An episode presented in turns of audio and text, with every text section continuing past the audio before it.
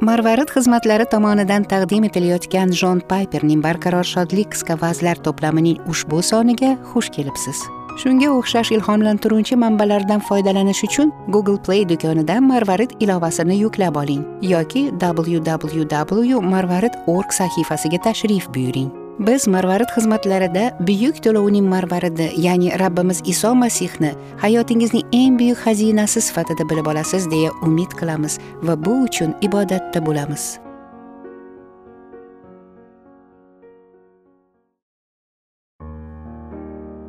To'qqizinchi dekabr. Isoga nisbatan ikki xil qarshilik.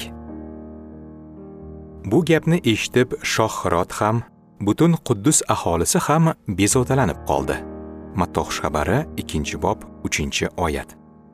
Iso unga sajda qilishni istamaganlarni tashvishga soldi va sajda qiladiganlarga nisbatan qarshilik uyg'otdi. Ehtimol mattoning asosiy fikri bu emasdir. Biroq voqealar rivojlangani sayin bu yaqqol namoyon bo'ladi. Bu hikoyada ikki toifa odamlar isoga sajda qilishni istamaydilar. Birinchi toifadagi odamlar isoga umuman e'tibor bermadilar. Ularning hayotida iso ahamiyatsiz edi. Iso hayotining boshida namoyon bo'lgan bu guruhga mansub odamlar ulamolar va bosh ruhoniylar ekanligi aytilgan. Matto xushxabari ikkinchi bob to'rtinchi oyatda shunday yozilgan.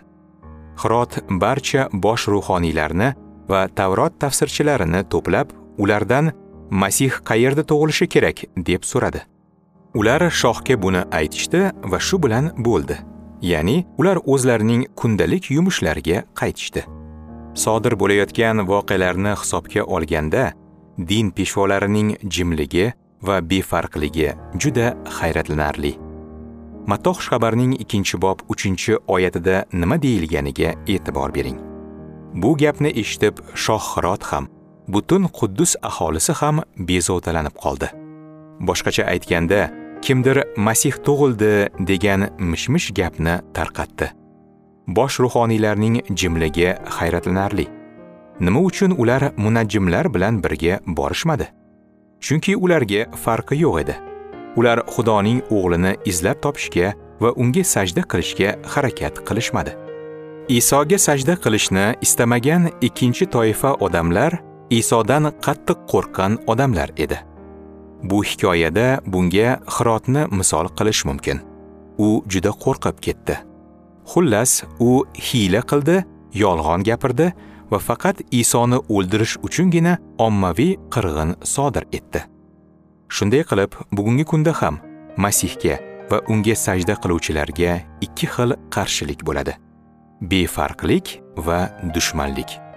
Umid qilamanki siz bu toifa odamlardan emassiz. Agar siz iymonli bo'lsangiz kelayotgan mavlud bayrami siz uchun masihga sajda qilish va unga ergashish nimani anglatishini qanchalik muhimligini mulohaza qiladigan vaqt bo'lsin.